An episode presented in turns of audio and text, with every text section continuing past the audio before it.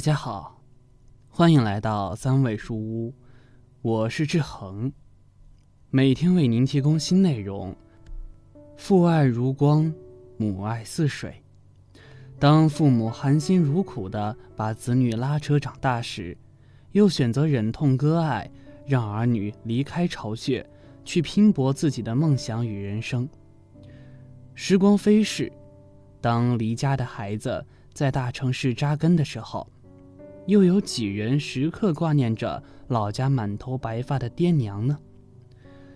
今年七十一岁的马大爷说：“晚年到亲戚家走一圈，发现人老了都一样可怜。”那么，马大爷在亲戚家到底经历了什么呢？让他说出这样一番话，让我们一起去看看他的故事。马大爷的自述。我今年七十岁，三个儿子，一个女儿，分别在城里安了家。自从老伴前两年先走一步后，我的日子孤独冷清。为找个人说说话，我常去亲戚朋友家串门，希望能和这帮老亲戚拉拉家常，感受一下热闹的气氛。只是亲戚家走一圈，感慨良多。发现人老了，真的都一样可怜。我的老姐姐，八十的人了，一个人住在老家，为五个儿子看家守院。人老了，身体机能下降，各种毛病找上门。老姐姐从不在子女面前表现出疼痛，常常小病忍，大病哀。有时看不下去，会劝她给孩子们打电话。老姐姐总说：“不碍事，不碍事，孩子们都忙。”其实，老姐姐是怕儿女担心。七十六岁的大哥两年前脑溢血，医生说，他这个病每隔一段时间就要住院观察几天，以防病情恶化。孩子们轮流照顾了半个月，老大哥出院回家了。回到家。大哥拿出枕头下的两本书，从书页里拿出多年的存款，平均分给了儿女，说自己有钱，不愿花儿女半文。也就是在那晚，大哥喝农药自杀了，所幸被及时发现，才没酿成悲剧。大哥虽然做法欠缺，其根本只不过是不愿成为儿女的负担。我的表妹。和我年纪相仿，两个儿子有出息，搬到了大城市。两个儿子都是孝顺的孩子，常打电话来劝表妹去大城市和他们一同生活，每次都被表妹给拒绝了，说自己在农村待惯了，适应不了大城市的生活，说农村种的萝卜青菜都是纯绿色食品，不愿意去城里吃又贵又不健康的食物。尽管嘴上说着，我却常看到表妹在挂断电话后挽起袖子抹眼泪。表妹说：“谁不愿意儿孙绕膝，享受天伦之乐？不过儿子的家不只有儿子，如果因为自己影响他们的夫妻感情，那样的局面不是自己希望看到的。其实，表妹是怕长时间的生活在一起，儿媳不喜欢。”让儿子为难，而我呢，习惯了儿女报喜不报忧。有时儿子打电话来，我明明是一个人坐在门口的石凳上数着来往的行人，却告诉儿子是和几个老伙计打牌，还洋洋得意地说赢钱了。有时女儿打电话，我故作潇洒，佯装有人约我去下馆子，匆忙挂断电话。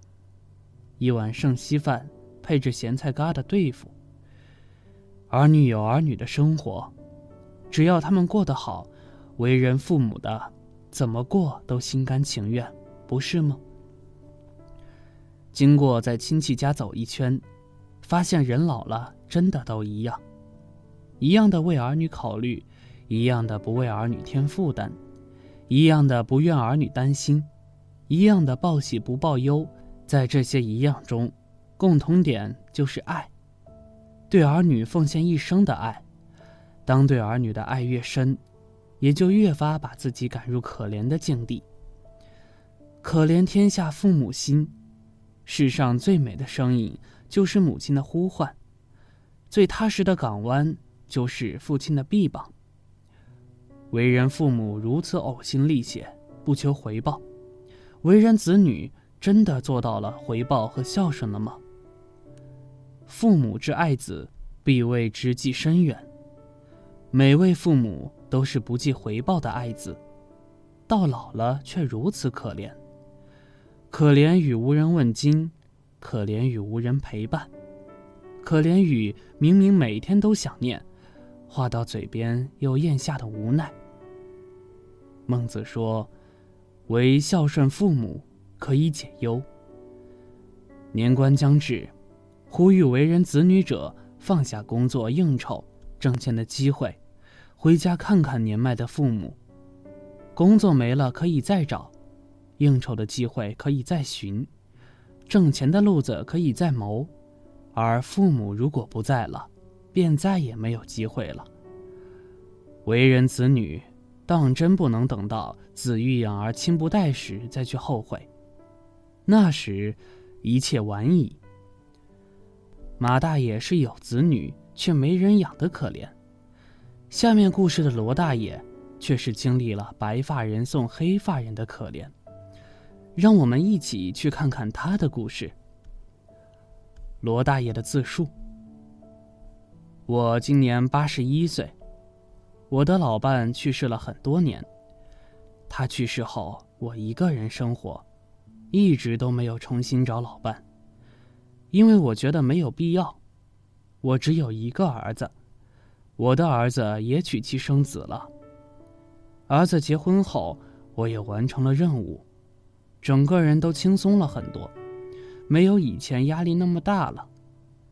年轻的时候，我为儿子付出了很多，为了儿子，我每天累死累活，只为了让他过上好的生活。如今他也长大了，我也不用再为他操心了。也能过上自己想要的晚年生活。我对生活的要求也不高，只要身体好，能吃能喝，饿不死就行了。还有就是，儿子过得开心就好，只要儿子开心，比什么都重要。但是让我没想到的是，我儿子命那么短。儿子三十六岁的时候得病去世了。得知这个消息的时候，我整个人都崩溃了。本来失去老伴的时候，我都快承受不住了，没想到又失去了儿子。儿子的去世对我打击很大，当时接受不了，还病倒了，躺在床上躺了半个月，半个月后才慢慢好起来。可是没有了儿子，我以后怎么生活？从那之后。我对生活没有了希望。儿子去世的第三年，因为儿媳还年轻，所以他带着孙子重新再婚了。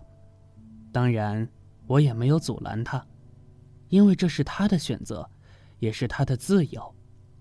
我总不能耽误人家一生啊。当时我还给了儿媳五万块钱，为我这么多年存下来，也希望他能够过得更好。因为这是我唯一能做的事情。为了生活，我只好振作起来，每天继续种菜、养鸭、养鸡。这种生活我过了好多年。这么多年里，我都是一个人熬过来的。随着年龄的增长，我的身体也越来越差，而我越来越害怕孤独。因为人老了之后，就特别的害怕孤独。害怕哪天出现意外了都没人知道。每次回到家里，看着那空荡荡的房子，特别的安静，就好像没有人住过一样。那种感觉特别的心酸，做什么都是一个人，没有人问候，也没有人关心。每天过着这样的日子，特别的没意思。如今我谁都依靠不了。因为我没有儿子，也没有老伴，所以我在担忧我的养老问题，以后该怎么办。我实在不想去养老院，因为我觉得去那里一点都不习惯，都是一些陌生人，一点家的感觉都没有。再加上在那里住，每天都会有人去世，所以我根本受不了。看到别人去世，我的心里就很难受，也好害怕自己会有这么一天。我的儿媳也没有责任为我养老，就算她想为我养老，我也不想麻烦她，因为她也不容易，还要养一家人，根本就顾不上我。然后这个时候。我想起了，我还有兄弟姐妹，我有一个哥哥，一个姐姐，他们都在不同的地方，都在另一个城市，所以，我们已经不知道多少年没有见过面。想他们的时候，也只是电话联系而已，基本上结婚后都没有见过面了。我就想着去他们那里养老，因为去他们那里的话，我就不用这么孤独了。也不用担心出现意外的时候没有人知道。然后我就收拾行李去了兄弟姐妹家，而且我也好想念他们，想见到他们。毕竟都这么多年没有见过面了，多少都会想念，尤其是有血缘关系的兄弟姐妹。我先去大哥家的，见到大哥的时候，我忍不住流下了眼泪。因为我们已经好久没有见过面了。和他见面后，长谈了很久，都是说起曾经的往事。说着说着，我们兄弟俩又忍不住流了眼泪。他们的年纪也很大了，身体也差了很多，也瘦了。看到他们这样子，我特别的心疼。听大哥说，他的子女很不孝顺。嫌弃他们没有钱，没有退休金，不愿意为他们养老，总想着把他们送去养老院。当时大哥边说边流泪，因为他觉得他真的太可怜了，为子女付出了大半生，到头来得到的都是子女的嫌弃，没有过一句关心的问候。当时我安慰大哥，叫他不要想那么多，反正他还有大嫂，身边还有个伴。好好过好每一天就行了，不像我，孤零零一个人活了那么多年。来到大哥家后，我知道大哥也很不容易，也容不下我，留下来也只会给他添加麻烦。然后我就去了大姐家。大姐的老公去世了很多年，她老公去世后，她一直一个人生活，辛辛苦苦把儿子拉扯大。然后又把孙子和重孙子拉扯大，她的一生也特别的累，因为一直都在忙碌，从来没有停过，每天都累得要死，得不到子女的一句关心话。当时我问大姐，为什么不停下来好好享受生活？可大姐说，我哪里敢停，儿孙都需要我帮忙，所以我身为他们的长辈，哪有不帮的道理？